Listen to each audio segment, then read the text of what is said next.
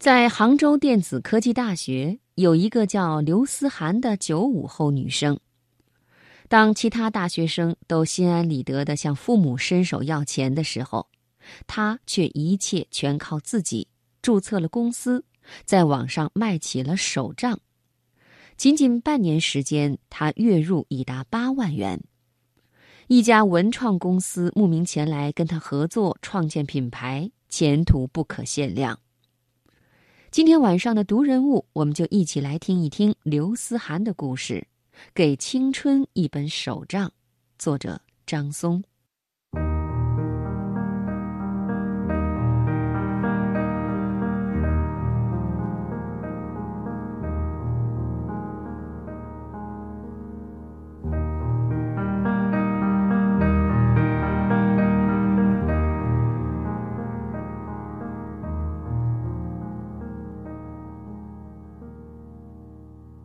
手账兴起于日本，被很多年轻人所喜爱，是一个做到极致的记事本子，可以用来做计划或者记录生活中的日常，还可以加入时尚元素。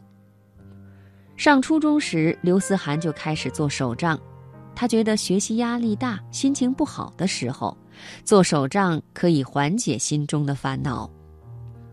高考是人生中最为紧张的时刻，备战高考的时候，他依然做手账来放松，手账也做得越来越好。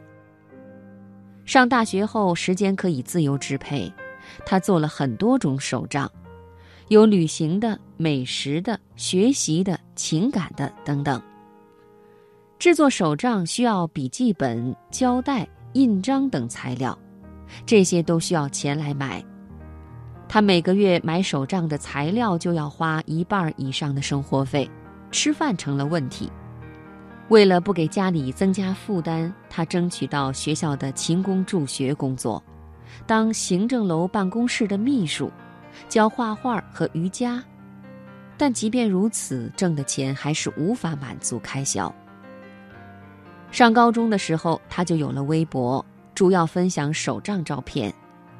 当时只有几十个粉丝，但大学后他因为分享手账很快加微，到大二下学期的时候，粉丝更是过万。他的粉丝忠诚度高，又都喜欢手账，于是他就萌生了围绕手账创业的想法。学校举办创业大赛，他跟宿舍的几个姐妹以手账为创业项目参赛。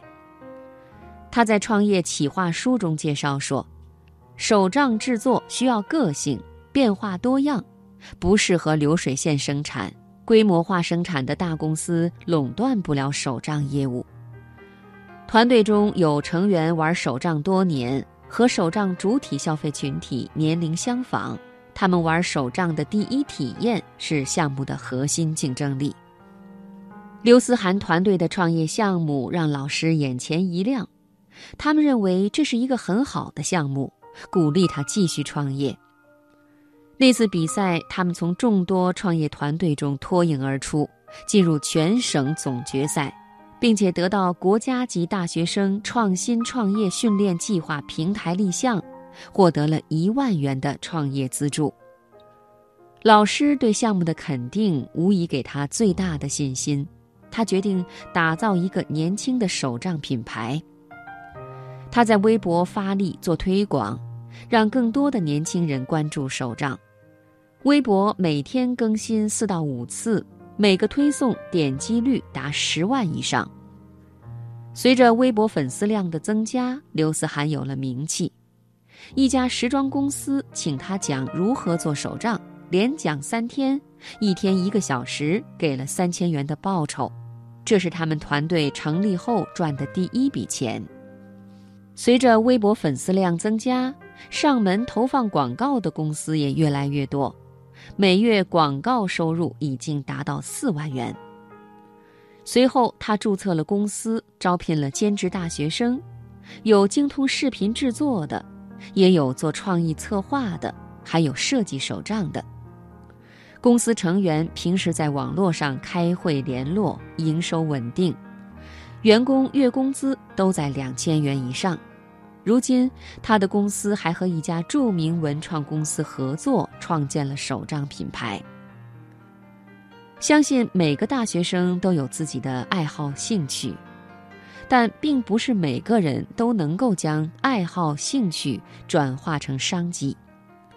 刘思涵的特别之处就是他很有心地抓住了机会，将手账和互联网结合起来，利用微博和自媒体营销。让喜欢手账的年轻人成为忠诚粉丝，靠投放广告和销售手账获得收入，为创业开了一个好头。每个人都有一本青春手账，记录什么内容由自己决定。有些人上面一片空白，将青春拿来挥霍，任性潇洒，满足于现状。而有些人的上面浓墨重彩，不断进取，写下了精彩的一页页。不妨给青春一本手账，记录拼搏和努力，不抛弃，不放弃，让未来的人生更加精彩，不留遗憾。